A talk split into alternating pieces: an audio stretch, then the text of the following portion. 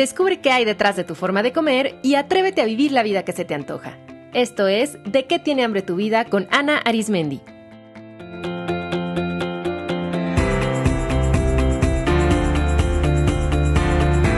Este es el episodio 255, Organización Minimalista con Marcela Corral.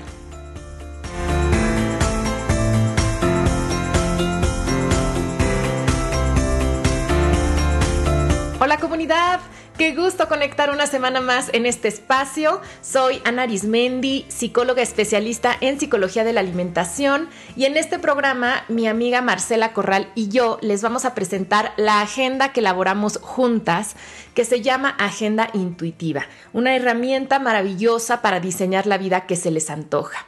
Y también en este programa les vamos a hablar de uno de los fundamentos en los que se basa nuestra agenda, que es el minimalismo porque esta agenda no es solo un espacio bonito para escribir las tareas del día, es un recurso que se guía por principios y prácticas como la introspección, la intuición, el minimalismo, la conexión con nuestra ciclicidad femenina.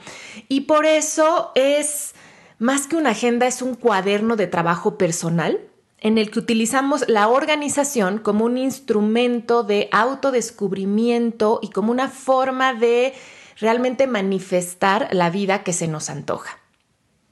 Les presento a mi querida Marcela.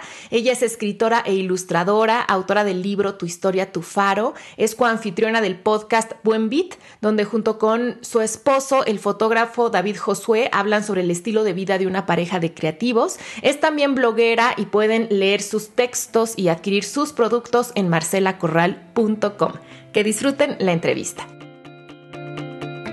Socia querida, qué placer tenerte nuevamente en el podcast. Bienvenida. Ay, muchísimas gracias, muchísimas gracias. Estoy contenta y feliz de estar aquí contigo otra vez y con todas las personas que, te escuchan.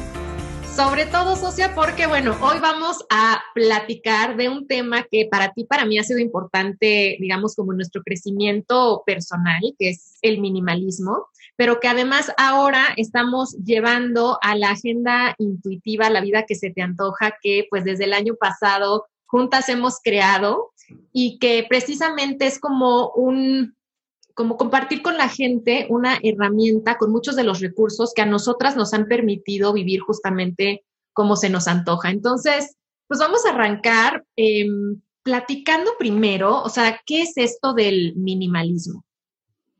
Sí, me encanta. Mira, el minimalismo, si nos vamos a los orígenes, digo así de forma muy rápida, eh, realmente el minimalismo es una corriente que surge en el arte, sobre todo en la arquitectura, a mediados del siglo pasado, más o menos.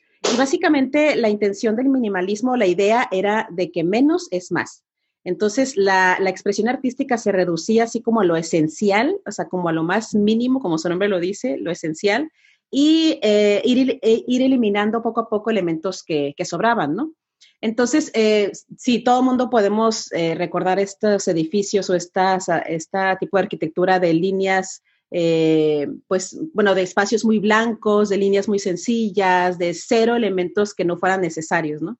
Entonces, eso ahí es donde surge, pero poco a poco, y sobre todo en los últimos, podemos decir, 10, 10 años más o menos, ha tomado una fuerza importante como una filosofía ya en la vida diaria, en la vida práctica lo que más, la gente con lo que más asocia el minimalismo es con tener pocas cosas. O sea, volviendo a este asunto de que menos es más, eh, lo, lo, asocian mucho con el aspecto material. Es como que con lo que más se le conoce, ¿no? Entonces, es tener pocas cosas, este, de todo, poca ropa, pocos adornos en tu casa, pocos libros, poco de todo, ¿no? Pero poco a poco hemos ido dándonos cuenta que el minimalismo va mucho más allá de las cosas materiales, o sea, no es nada más tener poco o, o qué tanto, o sea, qué tanta ropa debo tener en mi closet para considerarme minimalista, o si debo vestir todo el tiempo de un solo color para ser minimalista, o tengo que tener solo una planta en toda mi sala para poder ser minimalista. Y la verdad es que eh, eso es como quedarnos en un nivel muy superficial, poco a poco em, han salido eh, muchas propuestas para demostrar que el minimalismo eh, puede ir más allá de las cosas materiales, o sea, lo podemos aplicar, por ejemplo, a nuestras relaciones sociales, o sea, eh, a, la cantidad de compromisos que tenemos, a nuestro trabajo, y a final de cuentas a nuestra mente. O sea, existe ahora algo que es mucho más nuevo, que es el minimalismo mental, que es esta cuestión de, a ver, ¿cuáles son esas ideas o estas creencias que me sirven? Pues me las quedo. Y si no, si están de más, si sobran, pues las suelto, ¿no? Entonces, realmente a mí lo que me gusta del minimalismo es creer que es esta voluntad de soltar todo aquello que me está impidiendo vivir la vida que realmente es valiosa para mí. O sea, si nos llenamos de cosas, ideas, creencias, relaciones, compromisos, eh, pendientes, si nos llenamos de tantas cosas, eh, realmente eh, nos, cuesta, nos costará mucho más trabajo darnos cuenta de qué es lo que realmente queremos. Entonces el minimalismo ayuda como a ir deshaciéndonos poco a poco. Todo el mundo casi siempre entramos por el lado material, y, pero el, hecho de ir soltando esas cosas materiales nos puede ir también invitando a ver, también puedo soltar estos compromisos, también me doy cuenta que si suelto esta relación que no me aporta nada, pues a lo mejor me siento más tranquila o si suelto esta, este trabajo que no me gusta o si suelto esta creencia que me estorba. Entonces, creo que el minimalismo es mucho más bonito si lo vemos así. O sea, vamos, vamos soltando poco a poco lo que no necesitamos para vivir esa vida que, pues, que se nos antoja, ¿no? A final de cuentas, esa vida con la que soñamos, esas cosas.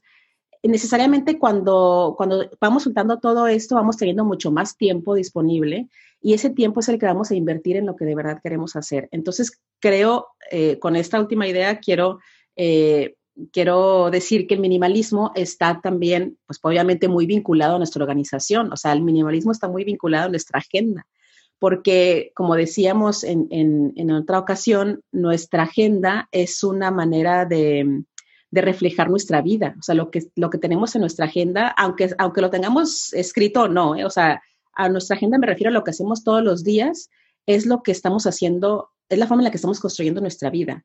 Entonces, eh, el minimalismo eh, aplicado a la organización es súper importante para tener esta vida que realmente queremos vivir.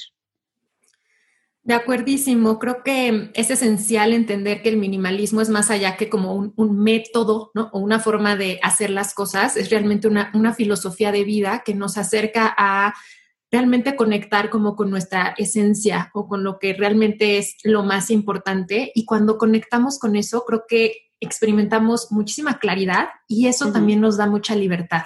Esa es parte de lo que yo he sentido desde que he ido adoptando esta, esta filosofía en todos estos aspectos de mi vida, que mientras más tengo claro lo que realmente es importante, soy más libre de utilizar mis recursos.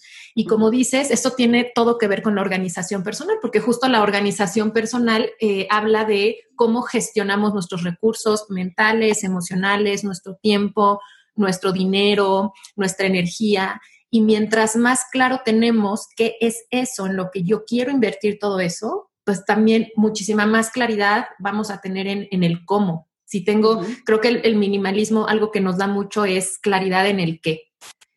¿Qué es lo que yo quiero? Y por ahí siempre hay que empezar y después de verdad que el cómo se hace muchísimo más sencillo y se abren muchas posibilidades. También creo que el minimalismo surge en una, en una época de la humanidad donde de verdad estamos eh, atiborrados. Saturados. sí. saturados de, estímulos. Tenemos estas, estas creencias que, nos han dicho de, eh, de que tienes que estar lleno de cosas, que tienes que estar ocupado, que no se vale descansar, que Em, que favorecen esta idea del multitasking.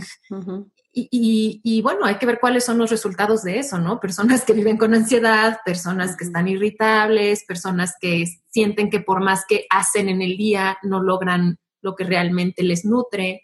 Entonces, sí, esto, para mí también el, minimalismo creo que me, me, ha dado eso, como mucha claridad y por lo tanto también muchísima libertad y, y bueno, pues es, algo que, compartimos en nuestra agenda, de la cual les daremos detalles más adelante. Entonces, me gustaría, Socia, que platicáramos de cuáles son esos beneficios de, em, una organización minimalista. Yo creo que uno de los primeros es que nos ayuda justo a disminuir como todos esos distractores y por lo tanto favorece claridad, concentración y enfoque. Estamos mm, de verdad como ya decíamos, o sea, rodeados de, de, tantos estímulos, de como que sentimos que hay tantos pendientes, tantas cosas por hacer. Si nos vamos, por ejemplo, a cómo en los últimos años ha cambiado como el rol de la mujer y ahora de pronto surge este rol que a mí la verdad me, parece bastante opresivo de la superwoman, ¿no? O sea, como que ahora se espera que la mujer sea súper buena mamá, pero aparte tenga su casa impecable, pero además sea buena amante, pero además sea buena compañera, pero que tenga un negocio, pero que además haga servicio social, pero que esté haciendo una maestría. Y es así como, o sea, como este too much, creo que precisamente el minimalismo nos ayuda a disminuir todo eso que que nos distrae y que nos ayuda a concentrarnos y enfocarnos muchísimo mejor. Y eso viéndolo, yo creo que una agenda minimalista, eso se ve en que no está como atiborrada de 80 mil cosas, sino más bien es una agenda em, donde hay precisión, donde está lo que realmente es importante que esté. Así es, y de hecho, ¿sabes qué me gustaría eh, complementar tu, lo que acabas de comentar? Que la organización minimalista em, no nada más es eh, acomodar todas las tareas que ya se tienen, acomodarlas de una forma eficiente o efectiva, ¿no? Porque eso es, creo que cuando hablamos del, cuando escuchamos la palabra organización, eso es lo que se nos viene a la mente. ¿Cómo le hago para todo esto que tengo que hacer? ¿Cómo lo hago para acomodarlo y, estirarle, eh, estirar el tiempo y, robarle horas al día, etcétera? ¿Cómo le hago para que quepa, no? Exacto, exacto. Y realmente la organización minimalista, la clave es que, tiene, que tenemos que soltar, o sea, que tenemos que decir no a cosas. Es como, me gusta mucho eh, poner este ejemplo de cuando organizamos un, cajón, por ejemplo, o cuando organizamos nuestro closet, ¿no? Si nosotros eh, nada más compramos cajones o cajitas para poner todo lo que está ahí, o sea, no sacamos nada, sino que más bien hacemos que se vea todo muy ordenado, pues eventualmente se va a volver a desordenar, eventualmente se va a volver a desorganizar. En cambio, si sacamos todo lo del cajón o del closet, lo sacamos todo, todo, todo, y volvemos a poner solamente lo que sabemos que, que vamos a usar, o sea, solamente, o sea, ahí nos damos cuenta cuando sacamos todo de que, órale, esto tengo tres años que no lo uso, esto ya ni me queda, esto no sirve, esto es basura. Entonces, eh, a la hora de volver a poner todas las cosas que de verdad necesito, es mucho más sencillo que la organización se mantenga, o sea, que el orden se mantenga. Entonces, no nada más se trata de acomodar todo eso que queremos hacer, sino de, a ver, de todo esto, ¿qué voy a soltar? Sí, y además porque todo eso que no suelto, que está ahí, mi uso, ¿no? Eh, eh, pero, pero ahí está, pero tampoco lo suelto, lo que hace es que sí ocupa espacio en nuestra mente, y sí, muchas veces aumenta como nuestra ansiedad o nos está distrayendo, ¿no? O sea, como no puedo enfocarme en algo porque lo otro ahí está. Y eso, por ejemplo, en la organización personal, a mí antes me pasaba, todavía de pronto me pasa, en el que de pronto me lleno de distractores, de que empiezo a, llenar de notitas y de cosas que quiero hacer y de pronto como que se ve tan atiborrada mi agenda y está, por lo tanto, tan atiborrada mi mente que no me deja concentrarme en lo que es importante ahora, en lo que puedo hacer ahora y quizá todo, eh, todo eso, además, esa cháchara mental me distrae. Entonces, como tú dices, es, a ver, de todo esto que está, ¿qué sí es importante y qué realmente no? Y bye, ¿no? Y, y eso entonces ya me permite concentrarme y enfocarme más. Y también creo que otro beneficio de eso es que el minimalismo reduce, o sea, todas esas fugas de tiempo y de energía. Porque cuando no tenemos claro como que es lo más importante y estamos llenos, pues a todo eso le estamos dando un poquito de nuestro tiempo, un poquito de nuestra atención, un poquito de nuestra energía y eso también hace que nos desgastemos muchísimo. Y creo que además también a veces tenemos tanto que eso hace que se nos olviden cosas, que se nos pierdan cosas, que empalmemos actividades, que de pronto estemos de verdad corriendo por todo lo que tenemos que hacer y eso hace que, realmente en vez de estar como acumulando y después enfocando nuestra energía o nuestro tiempo, que se nos empiece a fugar por todos lados. Creo que por eso muchos a veces terminamos el día o la semana sintiendo que estamos cansadísimos, que hicimos mucho, pero que avanzamos poco. Y es porque desgastamos nuestra energía, como que se fugó en muchas cosas, pero no en lo importante. Exacto, así es. Y también aquí me gustaría compartir que em, también si nos vamos a la parte de, em, digamos, un poquito más científica, hay, hay estudios también que han demostrado que esta idea del multitasking realmente como lo único que hace, o sea, no nos hace avanzar más ni ser más productivos, lo único que hace es que nos desgasta y activa la respuesta de estrés. Entonces, realmente se ha visto, por ejemplo, los, los estudios que se han hecho muchos son en, en, en niños que están estudiando. Entonces, ¿qué pasa con los niños que se están concentrados en una sola tarea? Por ejemplo, tienen su cuaderno abierto haciendo eh, lo que toca, ¿no? Versus niños que están con el cuaderno, pero además hay música, pero además entre el celular, pero además dicen, bueno, hago tantito de esto, pero ahorita avanzo tantito en este otro proyecto y como que están haciendo varias cosas a la vez. Y se ha visto que no, no avanzan tan rápido, que no recuerdan tanto, o sea, que también este como multitasking como impacta también en nuestra capacidad de recordar y que lo que la manera en la que nuestro cerebro lo lee es como que cuando hay demasiados estímulos que hay que atender al mismo tiempo, el cuerpo eso lo lee un poco como, como peligroso o como amenazante y activa la respuesta de estrés. Mm. Y pues también aquí viene este círculo. Cuando estamos en estado de estrés, eh, las funciones de nuestra corteza prefrontal se disminuyen, que son, ahí está nuestra capacidad justamente de reflexionar, de tomar decisiones, de controlar impulsos. Y entonces, pues mientras más estresado estoy, menos me puedo concentrar y enfocar, y entonces eso también hace que aumente el estrés. Entonces, creo que es bien importante que empecemos a soltar esta idea y a celebrar la persona multitasker y entender que más bien trabajar con Em, con lo esencial y elegir como una tarea a la vez, eso es lo que realmente aumenta nuestra productividad y además es lo que nos hace no sufrirla, porque también hay mucha gente que de pronto dice, sí, pero yo trabajo muy bien bajo presión, sí, pero ¿a qué costo? O yo puedo manejar muchas cosas a la vez, sí, pero ¿a qué costo? Entonces, creo que también algo que hace el minimalismo y que a mí me gusta mucho es honrar el hacer lo que queremos hacer, vivir la vida que se nos antoja, pero disfrutando el proceso, cuidándonos en el proceso, atendiéndonos también en el proceso. Esto, eh, no sabes, lo, lo, fue, una, fue un gran descubrimiento para mí. Estoy súper de acuerdo con esto de que haciendo menos, hacemos más. O sea, esto aplica, aplica el minimalismo súper bien. Yo me di cuenta cuando antes yo me, me, costaba muchísimo trabajo aceptar que no era multitasking, porque como tú bien dices, se celebra mucho. Es claro, la expectativa. Exacto, es como aparte el, tema de, de, la mujer, ¿no? Que, que, que, mencionabas en un principio, o sea, de la mujer que hace todo y lo hace al mismo tiempo y aparte de hacerlo lo hace bien, no solamente lo hace, sino que lo hace bien, ¿no? Ah, sí, se me olvidó decir, y que aparte lo tenemos que hacer todo en una sonrisa, cuerpazo, peinadazas, o sea. Totalmente. Entonces, poco a poco, precisamente cuando nació mi segundo hijo, dije, a ver, o sea, ¿y si no eres multitasking, Marcela? O sea, ¿qué, qué hay de malo en eso? Y, y, este, y justo cuando empecé, cuando acepté, sabes que no lo soy, no soy multitasking y aparte no quiero serlo. Entonces voy a dejar de luchar.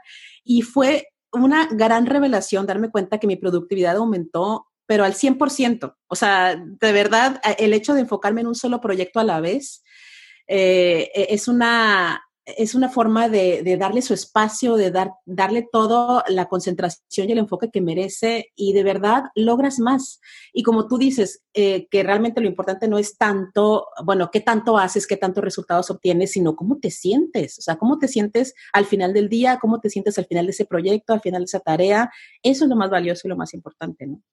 Claro, porque también a lo que, bueno, nosotras también apostamos y por qué también nuestra agenda se llama La vida que se nos antoja, porque creo que en, en, este mundo con estos paradigmas de donde lo que importa es llegar a la meta y llegar primero y donde parece que estamos en competencia, nos olvidamos que la vida es aquello que sucede entre la línea de salida ¿no? y, la línea de la meta.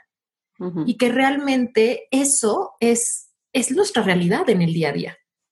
Y qué importa, o sea, para, para nosotras vivir la vida que se nos antoja es, es vivir con, con, calidad y con presencia y, como nosotros decidimos vivir en el día a día, ¿no? Nada más como cuando lleguemos a la meta, porque además hay esta fantasía, ¿no? Y creo que también eso a veces eh, no, nos impide mm, como disfrutar el camino, el que también le ponemos como tantas le colgamos tantos milagritos, tantas expectativas a la meta. No, es que ya cuando llega la meta, ahí ya voy a descansar, ¿no? Es que ahí ya me voy de vacaciones, no es que ahí ya me voy a, ya me voy a sentir eh, exitosa, es que ahí sí ya voy a ser buena, buena mamá, buena profesionista, cuando la verdad todo eso es algo que se va construyendo en el camino.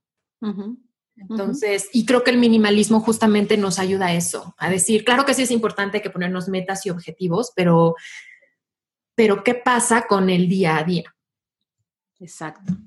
Otro beneficio de la organización minimalista em, es que obtienes mucha claridad. Entonces, y creo que la claridad lo interesante es que va, va en dos sentidos. O sea, el minimalismo, en primer lugar, antes de escribir tu agenda ni nada, te invita a, a poner atención en qué es lo que sí quieres. O sea, qué, hacer como una especie de limpia en tu vida, en tus actividades y decir, a ver, estas actividades de verdad son porque tú las quieres hacer o son porque sientes que es un deber, sientes que la gente te lo está esperando de ti o sientes que de esa manera vas a ser más exitosa o lo que sea. Entonces, la claridad viene desde el momento en que empiezas a definir de una forma más personal y más alineada con tu esencia cuáles son esos verdaderos deseos, esas verdaderas necesidades y esas verdaderas metas que tienes tú, no que, no que la vida o, tus seres queridos o la sociedad te han impuesto, ¿no? Entonces, la claridad se obtiene desde el momento en que empezamos a reflexionar, a ver, es, hacia dónde quiero dirigirme yo. Y entonces mis tareas van a estar mucho más enfocadas hacia, ese, hacia esa meta, hacia ese rumbo. Y necesariamente, o sea, van a ser menos, porque si yo lo que quiero es irme al punto A, pues todo aquello que me estaba dirigiendo al punto B, pues lo puedo desechar, lo puedo soltar, lo puedo dejar ir, ¿no? Entonces, eh, el minimalismo nos invita a tener esta claridad desde el principio, o sea, de, a, a, dónde quiero dirigirme. Y ya una vez que veamos que tenemos pocas tareas, realmente vamos a ir viendo que tenemos más tiempo para nosotros mismos. Entonces, ese tiempo es el que, es el que nos va a dar a su vez más claridad para ver cómo nos dirigimos hacia ese lugar a donde queremos ir, ¿no? Entonces, eh, lo que decías hace ratito, realmente estar saturados de, de, tareas nos bloquea la mente de una manera y nos mantiene en este estado de estrés de, de, no podemos ni siquiera darnos cuenta si vamos por el camino correcto o nos estamos desviando o no es lo que realmente queremos, dejamos de escucharnos a nosotros mismos y a nuestro cuerpo y entonces pues todo se vuelve mucho más caótico, ¿no? Entonces, esta organización nos invita a tener claridad desde el momento en que definimos nuestras metas y eh, cuáles son esos, esos pasos o esas tareas que realmente nos van a dirigir hacia ahí. Y sabes que eso sea ahora que estás hablando de la claridad, a mí también el minimalismo me ha ayudado a tener claridad emocional, porque también cuando me pongo a reflexionar de, a ver, qué es realmente lo importante, qué es realmente lo que quiero. También como yo me pregunto, a ver, ¿y cómo me quiero sentir? O esto que estoy como integrando a mi vida, ¿cómo me hace sentir? O por ejemplo, también el minimalismo me ha ayudado a tener claridad sobre por qué se me dificulta soltar algunas cosas. ¿no? Entonces, ¿por qué me estoy aferrando a que yo a fuerza soy la que quiero hacer esto? ¿Por qué no lo delego? ¿Por qué no lo comparto? ¿Por qué no o, lo suelto definitivamente? Y a mí me ha dado también mucha claridad en ese sentido de, ah, qué interesante que esto en otras cosas las suelto fácil, pero ¿por qué esto no? Ah, pues porque quizá me da miedo, porque tengo esta idea, porque me hace sentir insegura. Eh, entonces también creo que eso nos ayuda mucho. Y en este sentido de la claridad, ahora me acordé que un, profesor mío hace muchos años, cada vez que en el salón de clase alguien le hacía una pregunta de, bueno, pero profesor, pero ¿qué pasa si bla, bla, bla, bla, bla? Él siempre respondía, piensa sencillo. Y a mí eso se me quedó mucho porque creo que también el minimalismo nos invita a tener claridad, no solamente quiero ir al punto B o al punto A, sino cuál sería la forma más sencilla de llegar al punto A, porque a veces también nos la complicamos tanto. Sí, sí. Es como, a ver, ¿qué sería lo más sencillo? Y me gusta mucho esa, esa, claridad de, pensar también como en, términos de sencillez. Uy, me encantó, me encantó. Y estas, y estas preguntas que, que nos acabas de compartir, creo que nos llevan a otro beneficio también de, del minimalismo y de la organización minimalista, que es la paz mental. O sea, porque si realmente es como si tuviéramos toda esta bola de creencias y de, y de hábitos que tenemos, es como si fuera un, como paja, ¿no? En nuestra mente. O sea, como si fuera una paja que hay que ir este, despejando, quitando para encontrar así como eh, eh, la verdadera necesidad o el verdadero deseo que tenemos en, en nuestra vida, ¿no? Entonces, eh, la paz mental necesariamente cuando nos contestamos todas esas preguntas de, oye, ¿por, ¿por, qué, ¿por qué quiero complicarme? ¿Por qué me complico? ¿Por qué hago esto de esta manera? Etcétera nos, al respondernos nos, nos da paz mental, o sea, nos, nos, hace, nos hace ver, ah, mira, esto no es necesario, esto lo puedo soltar, esto puedo eh, delegarlo, esto puedo, esto puedo esperar, eh, no es necesario llenar de actividades la agenda. Y el hecho, como decías antes, de, de, ver una agenda más limpia, de ver que en lugar de 20 tareas al día, con que haga dos o tres es suficiente, eh, eso, eso desactiva esa respuesta de estrés, ¿no? Y me mantiene mucho más serena, mucho más en paz. Uf, o sea, creo que tocaste una palabra clave que es suficiente. Sí. O sea, también vivimos en una sociedad que constantemente nos está diciendo que no hacemos y que no somos suficientes. Y, y, eso de verdad trae un impacto muy profundo en nuestro autoconcepto, en nuestra autoestima, en nuestra confianza interna. Y creo que el minimalismo nos invita a desafiar eso y a decir, eh, lo que yo soy, lo que yo hoy puedo hacer, es suficiente simplemente porque es lo que hice y es lo que se pudo hoy. Y mañana es otra oportunidad de, hacerlo distinto, ¿no? Y, de volver a intentar. Yo todavía hoy, o sea, hay veces que me voy a dormir con todavía la sensación de, es que no avancé, es que mañana, eh, ya sabes, otras personas están haciendo otras cosas y es como, a ver, no, no, no, no. O sea, qué es lo esencial, qué es lo importante y lo que hoy fue es suficiente porque es lo que fue. Entonces creo que también esto es, bien potente del minimalismo. Sí, totalmente. Creo que, bueno, aparte de todo lo que el minimalismo nos, invita a soltar, creo que esos deberías, entre comillas, son de lo más importante. O sea, de soltando eso realmente te quitas un peso, o sea, literal un peso de encima. O sea, de verdad puedes vivir de una forma más ligera, más libre, más conectada con tu esencia.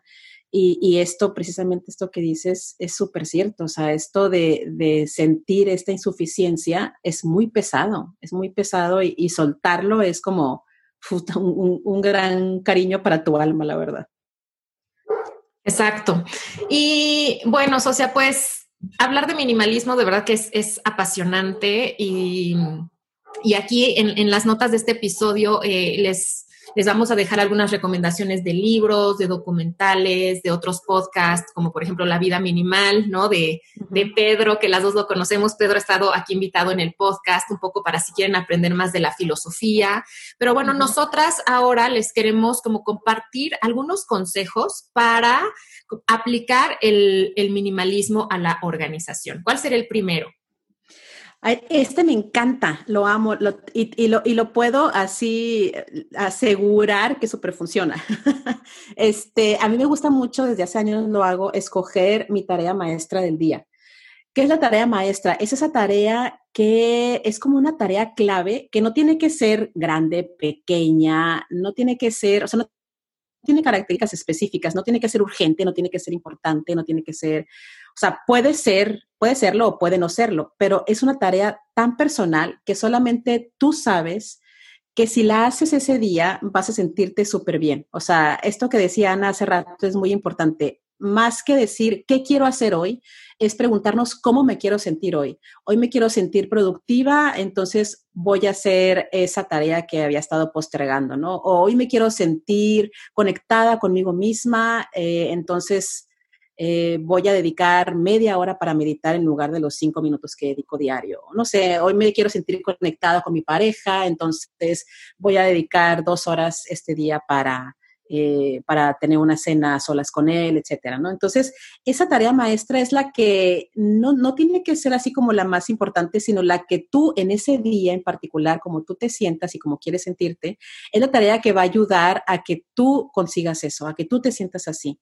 Entonces, este, ayer hablé un poquito de esto en mis historias en Instagram y una chava me contesta y me dice, eh, ¿irte a cortar el pelo cuenta? y yo, por supuesto que cuenta, por supuesto que cuenta porque es una tarea entre comillas, ¿no? Pero, pero es algo que, que tú eh, sabes que te va a, a, llevar a un estado así como de, ah, qué a gusto, hoy hice esto y hoy me, te vas a la cama con esa sensación de, está bien, ¿no? Y aparte, eh, hay veces que tenemos más energía que otras, ¿no? Entonces, hay veces que hacemos muchas cosas en un día, hay veces que hacemos pocas y está bien, o sea, no es, no tenemos que rendirle cuentas a nadie, pero eh, también esta tarea a mí me sirve, por ejemplo, que hay veces que tengo muy baja energía y que sé que ese día voy a hacer pocas cosas, entonces decir, bueno, si hago pocas cosas, esta es la que no debe pasar o sea, no, no debe pasar de este día, ¿no? Entonces, eh, creo que es súper bonito eh, meditar cada día en esa tarea y, agendártela y hacerla en primer lugar antes que todo lo demás. Me fascina esta recomendación. Para mí también aplicarla em, ha sido como un cambio en, en, mi día a día y sobre todo aplicarla desde esta perspectiva de, como dices, no es como cuál es la tarea más importante de acuerdo a los deberías, sino realmente cuál es la tarea de hoy que a mí me va a hacer sentir mejor y que a mí me va a hacer sentir como me quiero sentir hoy. Y hay días que lo que queremos es sentirnos tranquilas. Entonces es elegir como cuál de mis tareas hoy me va a dar más tranquilidad. O hay días que lo que queremos es, no sé, sentirnos entusiastas. Entonces, ¿cuál de estas tareas me va a hacer sentir como más conectada con el entusiasmo? Y creo que al final eso es lo que realmente nos da satisfacción. Algo que yo he estado reflexionando mucho, pues ustedes comunidad saben que yo trabajo con el tema de la comida, entonces he estado reflexionando este tema de, por ejemplo, con la comida, no por sentirnos llenas nos sentimos satisfechas. Entonces podemos sentirnos físicamente llenas, pero aún así no sentirnos satisfechas porque comimos con culpa o porque no comimos algo que nos gustara, ¿ok? O porque no, no nutrimos otras, otras hambres que teníamos, porque, por ejemplo, podemos sentirnos físicamente llenas, pero no compartimos del platillo de todos entonces sentimos como que no, no convivimos bien con todos, etcétera. Y creo que lo mismo pasa con la organización. A veces podemos sentirnos llenas, es decir, por ejemplo, en, en mi día, ¿no? O sea, acá como que le puse palomita a muchísimas cosas que tenía que hacer, qué bueno, pero hay algo que hace que nos sintamos insatisfechas, que de todas formas es una sensación de todavía siento prisa, todavía siento urgencia, todavía siento ansiedad o siento que, bueno, pues fue un día X, ¿no? Como un día más de esta vida. Y creo que la diferencia está en esto, en que no se trata de ponerle palomita a todo o no se trata de hacer como la tarea que debería de hacer, sino conectar con esa que nos va a dar realmente esa sensación de satisfacción. Exacto. Y puede ser a veces, a mí me pasa que hay veces que estás postergando mucho una tarea, ¿no? O sea, porque por la razón que sea. Em, y a lo mejor esa tarea puede ser que es, que es como un pequeño bloqueo o un pequeño obstáculo que es que mientras no la hagas no vas a avanzar en cierto proceso, ¿no? Entonces, este, a mí me pasa, por ejemplo, que cuando hago una tarea, yo la identifico de que esto no lo quiero hacer porque me da flojera o porque me da miedo o porque lo que tú quieras, pero si lo hago, en eh, lo que sigue, o sea, lo que sigue de este proceso va a fluir de una manera maravillosa. Entonces, una vez que lo haces, te sientes como liberada, te sientes como que todo, todo se acomoda de una manera milagrosa después. Entonces, esas tareas también está muy padre identificarlas y decir, ok, esta tarea no me, no me dan ganas de hacerla, pero si la hago es clave para que el proceso de este proyecto o de esta relación o de esta, lo que tú quieras, continúe y siga su, su flujo, ¿no? Exacto, en ese sentido, a mí me sirve mucho eh, preguntarme, a ver, ¿qué me va a dar más paz? O sea, de todo esto que tengo que hacer, eh, o sea, ¿qué de esto si lo hago me va a dar más paz? Ay, me encanta. y como dices, muchas veces, por ejemplo, lo que me va a dar más paz es ya de una vez hablar al banco. No es agradable, me incomoda, por eso lo llevo pasando de lunes al martes al miércoles pero sé que ya que pase ese trago amargo, uff, como tú dices, ya me quité ese peso y todo lo demás fluye porque ya no traigo eso en mi cabeza. Entonces, en muchas ocasiones digo, sí, porque yo lo que quiero es sentirme con paz y porque sé que estando tranquila, fluyo mejor en lo demás. Entonces, pues ni hablar, ¿no? Órale, vámonos, de una vez a hablar al banco o ir al banco y listo. Y esa va a ser mi, tarea maestra del día, porque sé que me va a traer un beneficio enorme. Exacto otra cosa que yo les quiero compartir, otro consejo de organización minimalista es, em, como ya mencionábamos antes, elegir trabajar en una sola actividad a la vez.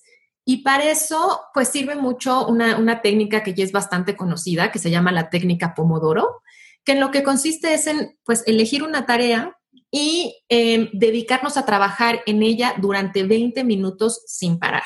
Entonces, en esos 20 minutos lo único que hago es hacer esa tarea y si de pronto se me cruza por la mente eh, algún pendiente o algo rapidísimo, lo escribo en un papelito, pero no me voy a ello y regreso a mi tarea central.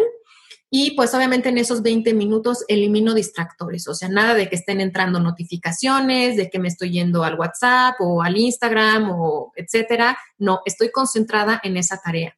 Y después de esos 20 minutos me doy unos minutitos para descansar o para cambiar de tarea. Entonces en esos 5 minutos sí entro rápido al WhatsApp o es cuando voy al baño o me estiro un poco y después regreso. Entonces la idea es trabajar en una tarea a la vez por bloques de enfoque de 20 minutos, por bloques de descanso de alrededor de 5 y después de cuatro bloques de 20 minutos hacer un descanso más grande. Entonces, creo que la técnica Pomodoro también, digo, así es la estructura, pero cada quien podemos encontrar cómo nos funciona. A veces los bloques serán de 15 minutos, a veces hay personas que pueden trabajar pues más de 20 minutos en una sola tarea concentrándose, quizá necesitan 30 minutos, eh, pero creo que lo esencial es eso, o sea, concentrarnos en una cosa y ponernos un periodo de tiempo también para saber que se vale después parar y descansar. Algo que cuando yo descubrí la técnica Pomodoro me gustó mucho es que le da espacio al descanso. Y creo que eso también es esencial para realmente tener una productividad que honre nuestro autocuidado y entender que el descanso es también primordial para que podamos seguir y dar el resultado que queremos. Entonces es me concentro y después por un periodo descanso y después retomo. ¿Tú has usado la técnica Pomodoro Social? Fíjate que sí la uso y mi esposo David y yo platicamos mucho al respecto de cómo, qué tan importante es em, eh, tener ese contacto eh, y ese autoconocimiento, o sea, ese contacto contigo misma y ese autoconocimiento, porque los dos la usamos súper seguido, o sea, yo creo que prácticamente diario en nuestro trabajo, pero él, por ejemplo, sí necesita estos, estas pausas cada 20 minutos y yo no, o sea, a mí, a mí me funciona más trabajar por periodos largos, o sea, yo puedo trabajar perfectamente 45, 50 minutos, a veces hasta una hora sin, sin descanso. Y luego ya me tomo 10, 15 minutos, o sea, me tomo descansos más largos. Entonces, este, creo que cada, es muy importante cómo conectar contigo, porque yo si me meto en el flow, o sea, en la concentración, y luego me desconecto, siento que luego tardo más en volver a entrar en esa concentración, en ese enfoque, ¿no? Y David no, o sea, el David sí eh, necesita periodos cortos eh, de, concentración y descansos más seguido.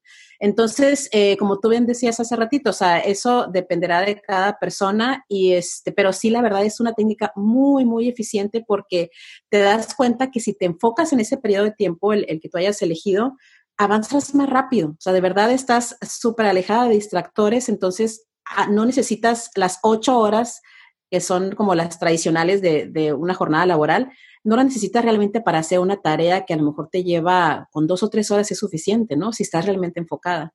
Y está bien padre porque con esta técnica hay aplicaciones para tu teléfono, para tu computadora, eh, o sea, realmente es súper sencillo hacerla. Y fíjate que ahora que estabas diciendo cómo puedes tú notar con, David, con tu pareja, cómo cada quien eh, tiene como un ritmo distinto o necesidades distintas, yo he notado en mí que también como mi técnica Pomodoro se modifica dependiendo de en qué fase de mi ciclo menstrual esté. Porque, claro, para las mujeres también generalmente cuando estamos en nuestra fase como eh, de preovulación u ovulación, tenemos como más energía física y, por ejemplo, son momentos en los que puedo hacer algo que requiera un poco más de esta energía física por más tiempo, versus cuando estoy menstruando o estoy antes de mi menstruación, que sí siento como menos esta como vitalidad física o a veces estoy como mucho más conectada con lo emocional y eso me distrae. Y entonces ahí pues trabajo por bloques mucho más pequeños.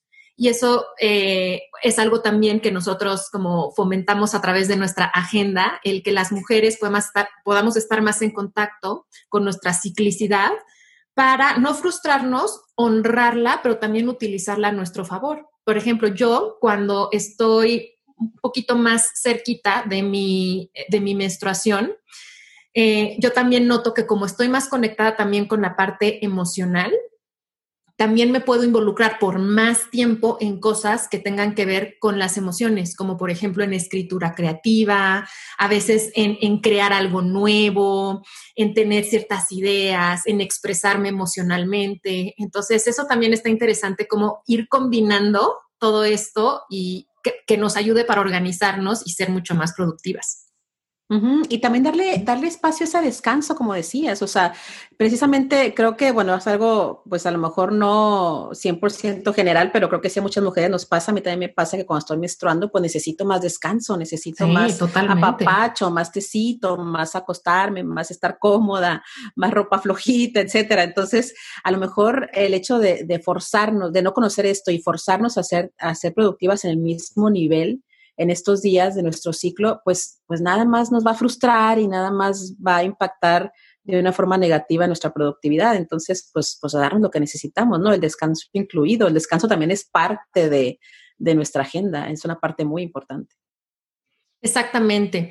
Otro, otro consejo de organización minimalista que me gustaría compartirles es em, desactivar o apagar las notificaciones de nuestros dispositivos. Entonces, el hecho de tener como activado el que nos salga una notificación cada vez que alguien le da like a un comentario en Facebook, eh, cada vez que llega un mail, eh, cada vez que se manda un mensajito de WhatsApp, eso nos llena de distracciones y a veces como dura nada más un segundo, ¿no? Es el, es el segundo en el que volteo a ver mi teléfono, no nos damos cuenta, o sea, como que no los contabilizamos, ¿no? No nos damos cuenta la cantidad de veces que eso nos desconcentra de lo que estamos haciendo o que nos fuga. Entonces, bueno, ya nos vamos a ver qué pasó en Facebook y son minutitos que se van acumulando y al final, pues sí, o sea, nos distraen y a veces también como aumentan esta ansiedad. Entonces, eso es algo muy sencillo que podemos programar tanto pues en nuestra computadora como en cualquier dispositivo móvil que no salgan esas notificaciones. Incluso podemos también programar que, a ver, quizás sí quiero que me salgan las notificaciones de WhatsApp de mi pareja o de mis hijos. Eh, bueno, porque pues sí, ahí quiero estar al pendiente, pero no de todos estos. Y eso yo también lo puedo programar. Entonces, y darnos espacios específicos en el día como para entrar a las redes sociales. Para mí, bueno, a mí me gustan, las disfruto, les veo muchos beneficios a las redes sociales, pero creo que es algo que sí debemos aprender a gestionar porque si no también nos puede empezar a comer muchísimo tiempo y a distraernos. Entonces, em, a mí me ha servido mucho eso, no tengo notificaciones de nada de eso activas y además tengo momentos en específico en los que entro y eso me ha ayudado muchísimo. No, a mí también muchísimo. Yo también, yo, yo quiero compartir que yo tengo años que no tengo notificaciones de, ninguna aplicación de mi teléfono, pero aún así, aunque no las tenga, pues claro que es una tentación y claro que mientras estoy haciendo mis cosas, mis tareas importantes del día, de pronto, si tengo, si tengo el teléfono ya en la mano, pues claro que lo agarro y, y, precisamente el hecho de no tener las notificaciones eh, prendidas, me hace meterme de, ay, a ver si alguien me mandó un mensaje, ¿no? O sea, como que a veces me hace meterme todavía un poco más. Entonces, eh, lo que yo hago es dejarlo en otra habitación. O sea, si yo estoy abajo en mi oficina trabajando, el teléfono lo dejo arriba en mi recámara y, intento olvidarlo, ¿no? Claro que ahorita está pues muy difícil, sobre todo ahora que hay tanta conexión virtual por esta cuestión de la pandemia. Eh, hay muchos más, mucho más interacción eh, a través del teléfono, ¿no? Entonces, pero lo que yo, a mí me sirve muchísimo es dejarlo de plano en otro lugar, ponerlo en modo avión si es posible para ti. A mí eso sí me da mucha cosa porque sí, mi papá, por ejemplo, vive en otra ciudad, entonces yo quiero estar disponible si me da por teléfono, etcétera, ¿no? Pero sí dejarlo en, otro, en otra parte para que no sea tan sencillo estarlo tomando a cada rato, ¿no? Entonces, con el teléfono sí es, es un azúcar amargo, entonces hay que estar muy, muy al pendiente de nuestra relación con él. Sí, y, hablando de eso, creo que también es importante reflexionar realmente, o sea, dónde queremos participar. Por ejemplo, yo no estoy en Facebook de manera personal, y me acuerdo que en un inicio, o sea, cuando me saliera así como, ¿cómo? Pero ya no te vamos a poder etiquetar en las fotos y ya no te vas a enterar qué hace la tía, la prima, etcétera, ¿no? Yo dije, pero es que realmente a mí no me aporta, no me encanta, no quiero estar ahí y no pasa nada, ¿no? Exacto. Y quiero estar en otras. Por, yo tengo personas que, por ejemplo, no usan WhatsApp y hoy en día mucha gente dice, pero ¿cómo no usas WhatsApp? No, pues no, no uso WhatsApp. ¿Quieres, ¿Quieres algo? Llámame por teléfono, ¿no? Y entonces es como, sí es cierto. O sea, ¿y cuánto tiempo vamos a estar? ¿no? ¿Y cuánto tiempo queremos interactuar ahí? Por ejemplo, he visto también perfiles de Instagram que dicen, yo no recibo mensajes directos. Exacto, sí. Y me parece también muy bien. Entonces, aprender a como este de no es necesario estar en todos lados y realmente qué me aporta estar aquí o estar allá o cuál es simplemente mi preferencia para interactuar. eh, creo que también es un, ejercicio minimalista bien importante. Y eso, Socia, nos lleva al cuarto consejo, que es animarnos a decir que no. O sea, no pasa nada. Que no. O sea, el aprendizaje del siglo. O sea. 100%. O sea, animarnos, aprender a animarnos, este, y, y, aparte soltar la culpa cuando lo hagamos, o sea, soltar toda culpa y todo remordimiento. Y fíjate que aquí también hay una reflexión interesante de género, porque a las mujeres nos han educado y socializado para decir que sí. Totalmente. Y fíjate que a los hombres los han educado más para decir que no. Y, es una educación, no es algo natural que así nacemos, es así nos han educado. Y, pero por eso también a las mujeres se nos dificulta ese tema de decir que no. Entonces es bien importante, pues, aprender a hacerlo de manera asertiva, pero me gusta lo que dices, animarnos, o sea, es más de, no le pienses tanto, di que no. Exacto. Sabes que hay un minimalista que no voy a recordar su nombre, perdón. Creo que creo que es el no, no voy a recordar su nombre, pero es, una frase que repiten mucho los minimalistas, que es como los, los más famosos en este campo, que así, se llama su, podcast de Minimalists. Y dicen, si no es un hell yes, entonces es un no. O sea, si no eres un sí, claro, por supuesto, o sea, que te nazca del alma, entonces di no. Digo, a lo mejor es una frase, pues a lo mejor puede sonar extremista, ¿no? Claro que tiene sus bemoles, pero, pero si no te entusiasma a tal grado de que, claro, o sea, te nace de la tripa así del sí, entonces es no, y esto aplica para compromisos, tareas, proyectos, eh, creencias, ideas, relaciones, ajá, o sea, para todo, para todo. Aplicaciones, como bien decía, o sea, esta aplicación yo no, y, y, no se va a caer el mundo, al contrario, va, o sea, va a surgir más espacio para lo que yo de verdad quiero, ¿no? Me fascinó, sí, de ahora en adelante, o sea, voy a estar pendiente de este es, un sí con entusiasmo, con víscera, con que viene desde adentro, porque la verdad no tanto. Sí, valdría la pena al menos hacer una pausa para considerarlo bien, ¿no? Exacto, exacto. Y también sabes que a mí me pasa, o sea, sobre todo con la gente de confianza, o sea, yo sé que hay veces que, hay compromisos sociales, pues, pues que sí es un compro, o sea, sí es complicado decir no, ¿no?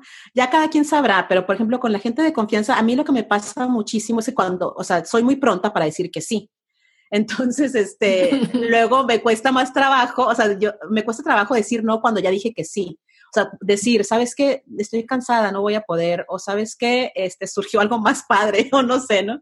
Entonces, em, con la gente de confianza, eh, yo me he dado cuenta que lo, lo he expresado, me ha animado y este, que es como mi, mi, zona más segura antes de hacerlo con gente que no le tengo tanta confianza. Y me doy cuenta que no pasa nada, o sea, que la gente agradece la honestidad, o sea, la gente agradece que no estés inventando cosas y que seas honesta y, y a, veces a lo mejor hasta puedes estar dando una lección a la gente que te rodea, ¿no? Así como, ¿sabes qué? Ya sé que te dije que sí iba a ir, pero estoy muy cansada, me duele la cabeza, o ¿sabes qué? De verdad ahorita prefiero estar con mis hijos, prefiero quedarme leyendo un rato, ya nos veremos después, o no sé, o sea, como como ser muy, muy, muy leal a ti misma. O sea, el hecho de estar siempre queriendo complacer a los demás, pues te pierdes de complacerte a ti y a tus deseos y a tus necesidades, ¿no? Entonces, voltear a ver un poquito más hacia nosotros a veces nos puede parecer algo egoísta, eh, pero, pero la verdad es que es un acto de amor propio y de autocuidado muy, muy grande, ¿no? Y además, también aquí aprender que no somos responsables, y eso también es minimalista, soltar lo que no nos corresponde, no somos responsables de las emociones de los demás. Entonces, pero es que mi mamá se va a sentir, no, pero es que cómo, pero qué van a decir, pero eh, eh, a ver, lo que otros digan, piensan, sienten, hagan, es responsabilidad de ellos. Y yo, yo de lo que soy responsable es de cómo me estoy sintiendo. Yo voy a aprender a gestionar la incomodidad que da sentir que no, la culpa que yo estoy sintiendo, esa sí la voy a gestionar yo, pero creo que también aquí hay un ejercicio enorme de soltar todo eso que no nos corresponde y que nos empezamos a cargar. Así es. Y bueno, un último consejo que me gustaría dar es que, también yo lo practico y a mí me sirve muchísimo, es revisar tu agenda eh, justo al despertar y antes de dormir.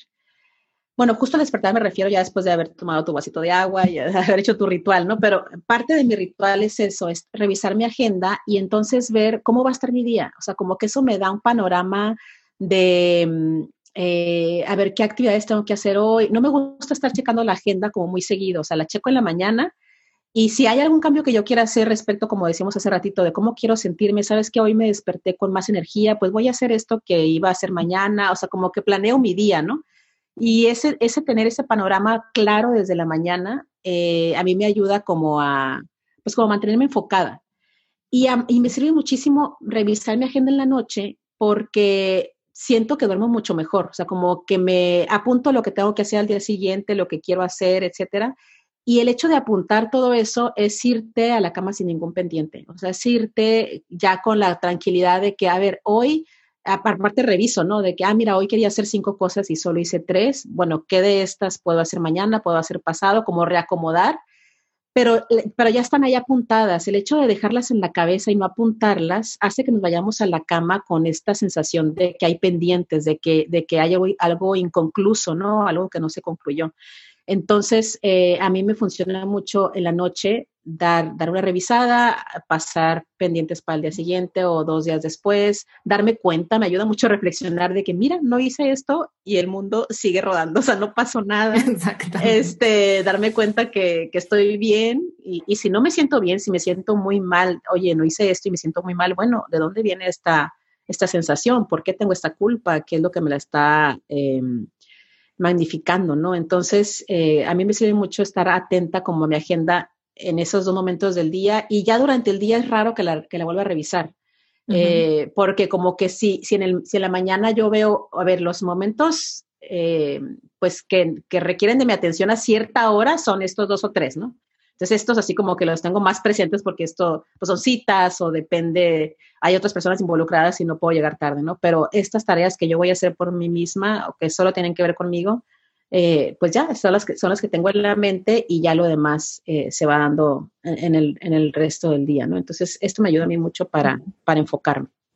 Y concuerdo porque creo que también ese es un uso de nuestra agenda como una realmente herramienta de autocuidado, porque creo que para muchas personas de pronto su agenda o su calendario se vuelve más bien una fuente de estrés, ¿no? Como que, ay no, o sea, me angustia ver y, como voy alargando y alargando y alargando la lista de pendientes, etcétera.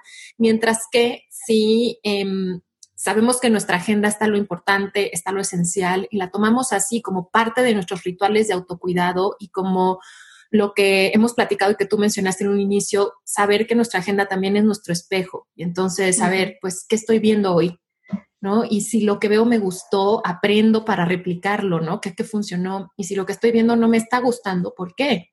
Y, y, tomarla como eso, creo que es algo también que pues potencializa mucho el que una agenda no nada más sea como un, un lugar donde pongo una lista, sino realmente sea un instrumento que me permita conocerme y, e ir construyendo la vida que, que yo quiero. Y, bueno, o sea, pues justamente esa es, es, la intención con la que nosotros construimos nuestra agenda, ¿no? Que sea un espacio como físico, tangible, que, que nos acompañe en este proceso de, de autoconocernos y de, y de ir viviendo día con día.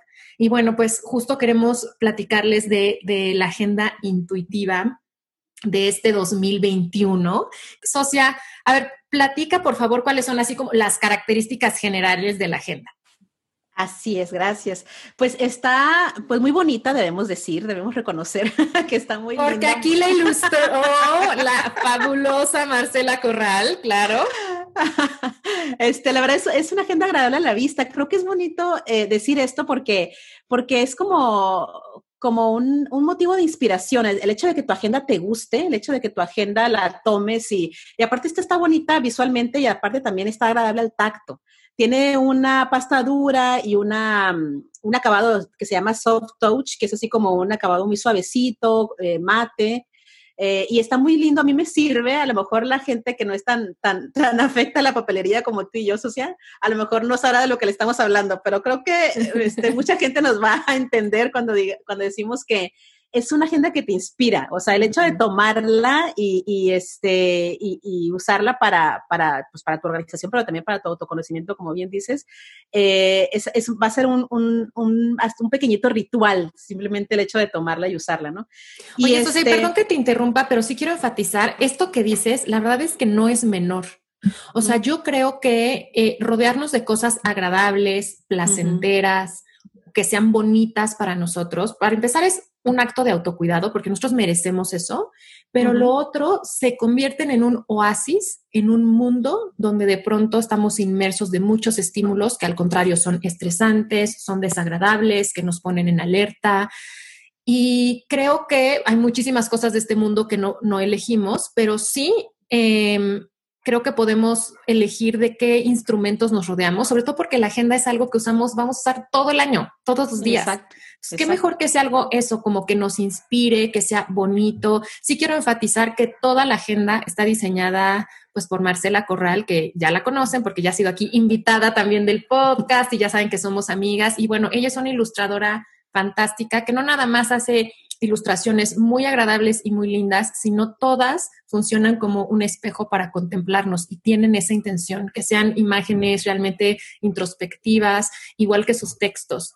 Entonces, em, pues todo, o sea, incluso las, las partes de la agenda donde pues hacemos el calendario mensual y todo eso, están pensadas en que sean eh, como muy agradables, muy amables, muy suaves, pues porque desde ahí es donde hay que vivir la vida que se nos antoja. Así es, y este, yo también estoy de acuerdo contigo, o sea, rodearnos de objetos bonitos, bonitos a nuestro gusto, ¿no? Esta agenda es muy colorida, cabe decir, muy colorida porque Ana y yo así somos, somos amantes del color, pero habrá gente que le guste a lo mejor algo más, más, este, sobrio, lo que sea, ¿no? Lo que sea que cada quien le inspire, esta es muy colorida. Entonces, sí, claro, cuando nos preguntaban, ¿de qué color quieres el listón? Amarillo, claro que sí. intenso, intenso. Este, y bueno, y estamos felices porque si conoces la agenda del año pasado, eh, en los interiores era a una sola tinta, ahora hay color en todos los interiores, lo cual nos hace muy felices también a Ana y a mí. Y, este, y es una agenda, em, pues que tiene su espiral, que está súper resistente, de muy buena calidad.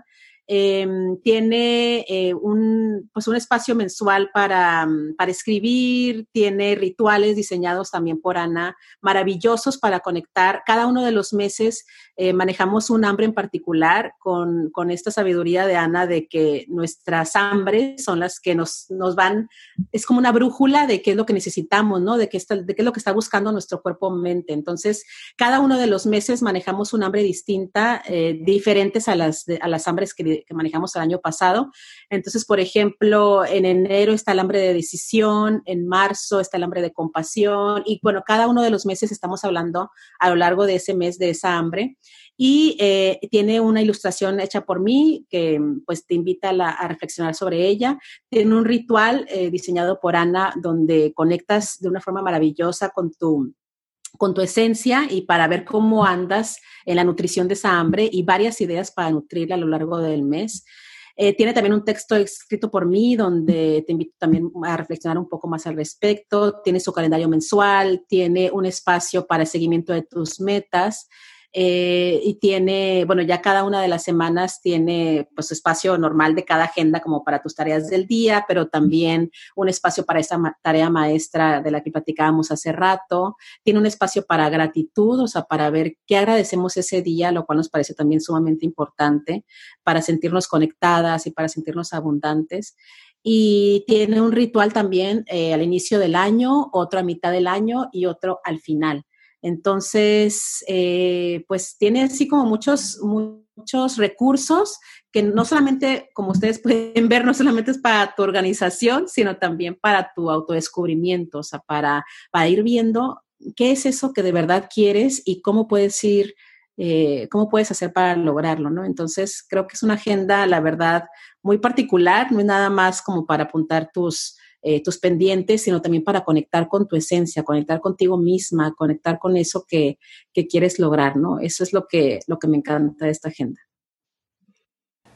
Y para que puedan sacarle el mayor provecho a esta herramienta de autodescubrimiento, al adquirir su agenda, se les da acceso a una clase en video donde Marcela y yo con toda calma les vamos explicando sección por sección de la agenda y cómo utilizarla, les damos nuestros consejos para sacarle mayor jugo.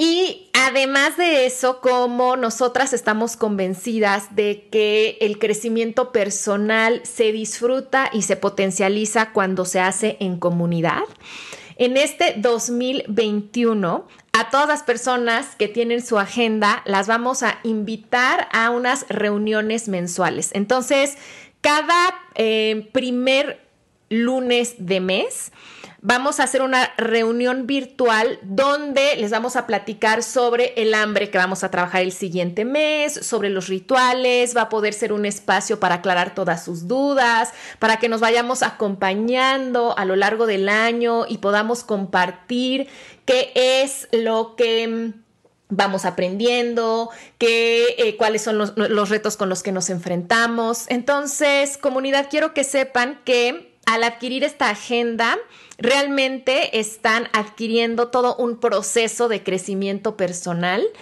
Y bueno, pues por eso creemos que es una fabulosa inversión y que es muy diferente a, comprar nada más, eh, digamos, como que una agenda tradicional. Así es, esta parte me encanta, esta, esta parte nueva que, agregamos este año me encanta, porque no es nada más, no estás comprando nada más un producto, sino que estás entrando en una comunidad, ¿no? Donde vamos a acompañarnos a lo largo del año. Bueno, y vamos a lo práctico. ¿Dónde comprar la agenda? Ingresen a mi tienda virtual psicoalimentación.com diagonal tienda. Les dejo el link directo en las notas de este episodio. Y ahí la pueden comprar utilizando tarjeta de crédito, débito, haciendo depósitos bancarios, transferencias electrónicas o a través de su cuenta de PayPal. Hacemos envíos a toda la República Mexicana, Estados Unidos, Canadá, Latinoamérica y Europa. Y les tenemos una súper buena noticia. Para celebrar el lanzamiento de la agenda de este año, tenemos una promoción de preventa, 20% de descuento hasta este 15 de noviembre. Es importante que tengan claro que si adquieren su agenda en el periodo de preventa, se les va a enviar a finales de noviembre. Para conocer los costos de envío y los tiempos de envío, entren a la tienda psicoalimentación.com diagonal tienda. Querida comunidad, queremos, esperamos que eh, este enfoque del, minimalismo eh, les haga sentido y creo que hay, prácticas de verdad que muy sencillas y muy a la mano que, que podemos empezar a integrar para, mm, pues, nosotros mismos no complicarnos la vida, ¿no? Entonces, simplemente vivir como mucho más sencillo, pero sobre todo mucho más como en armonía con nosotros y con nosotras mismas. Y bueno, pues a Marcela y a mí, pues nos encantaría y sería un privilegio que nos permitan acompañarles en su organización a lo largo del año a través de la Agenda 2021. Muchísimas gracias a todas por escuchar. Gracias a quienes ya han comprado su agenda eh, y que felices la comparten en las redes sociales. Y eso de verdad nos hace muy, muy felices, nos llena de gratitud, nos llena de emoción el hecho de que esto que creamos con tanto corazón y tanta alma eh, sea de beneficio para ustedes. Un abrazo comunidad y hasta el próximo episodio. Esto fue De qué tiene hambre tu vida con Ana Arismendi. Para más información visita www.dequetienehambretuvida.com.